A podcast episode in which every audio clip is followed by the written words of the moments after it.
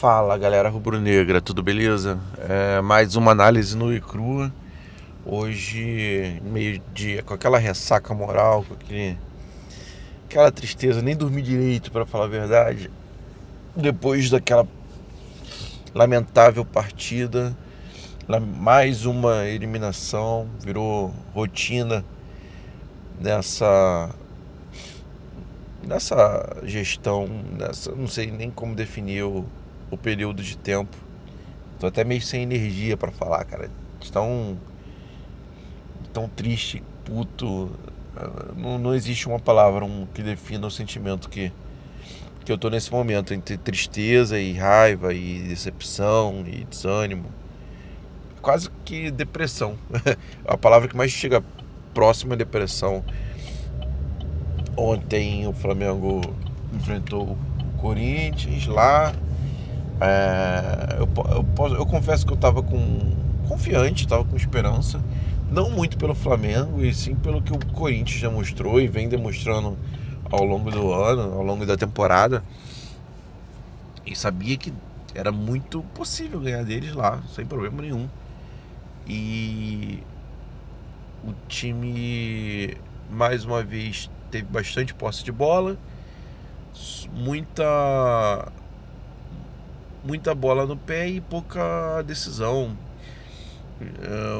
Me parece que o time do Flamengo, os jogadores não tem, tem uma certa alergia, alergia a decidirem partidas. O Flamengo não tem jogador que vai lá e, e resolve e, e chama para ser responsabilidade, que nem outrora já tivemos. É, é, todo mundo meio que joga bem, faz a sua parte, mas não faz nada além do, do da nota 7, vamos dizer assim. E o Corinthians também não jogou nada, não vi nada no time do Corinthians. Mas eles aproveitaram e fizeram dois gols. O primeiro gol é uma jogada boa do Jadson, que é o que é a mente pensante daquele meio-campo. E no segundo gol veio um garoto e decidiu.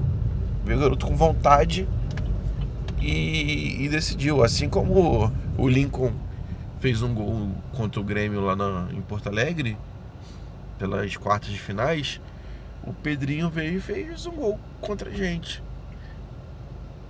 Falta isso. É, era isso que a gente esperava no Vitinho, por exemplo. O Vitinho que entrou e mais uma vez no mesmo. Ele teve até uma, uma oportunidade.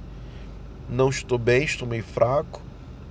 Mas é burocrático. Eu tô com sono porque, sinceramente, demorei muito para dormir de ontem para hoje. E hoje eu tive que acordar cedo da mesma maneira. Mas é um time burocrático, é um time. Parece aquela, aquele funcionário público antigo, né?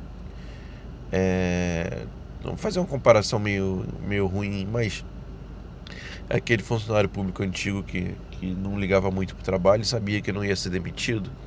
Hoje em dia tá, tá diferente, mas antigamente tinha muito disso. É o time do Flamengo, não tem comando, não tem um comando na, na diretoria, não tem ninguém que cobre o pro Bandeira tá tudo muito bom, tá tudo muito, o trabalho está sendo feito, o trabalho está sendo bem feito. Coitado, o Barbieri chegou, na minha opinião, ele chegou no seu limite. Ele é um cara que tem um potencial muito muito bom, mas não tem experiência, não tem ele não consegue passar de determinadas ciladas que o jogo propõe.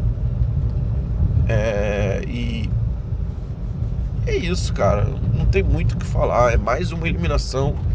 Sobrou brasileiro aí pra gente tentar. Eu não tenho. Eu, eu às vezes tenho esperança, às vezes não. Eu não sei. Ainda tá muito recente toda essa decepção. E, bom, galera, vou, não vou falar mais sobre a partida. Eu vou, vou encerrar aqui. Só vou deixar um recado que é o seguinte: eu participei da da análise do, do, do pós-jogo do, do, do, podcast Flacast Saudações Rubro-Negras. Gravei ontem com eles logo assim que terminou a partida. E lá eu estava até com um pouquinho mais de energia do que hoje para comentar esse jogo.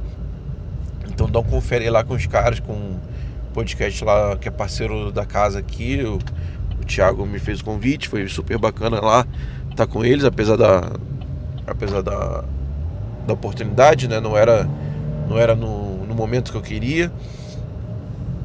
E a partir de outubro a gente do, do Sempre Flamengo vai estar tá com, com umas novidades aí. A gente vai ter toda sexta-feira episódio bônus, toda terça-feira a gente vai ter episódio normal. Nosso episódio principal vai ser na terça.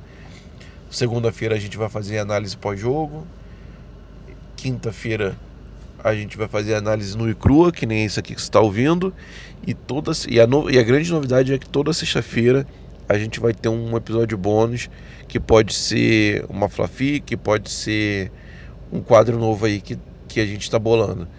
Então confere lá, sempre fique ligado aí no feed, você que está escutando pelo site, é, baixe um, um aplicativo para de podcast, agregador de podcast e assina o nosso feed para você sempre ser atualizado aí do episódio mais recente que a gente vai ter novidade aí para semana toda a partir de outubro.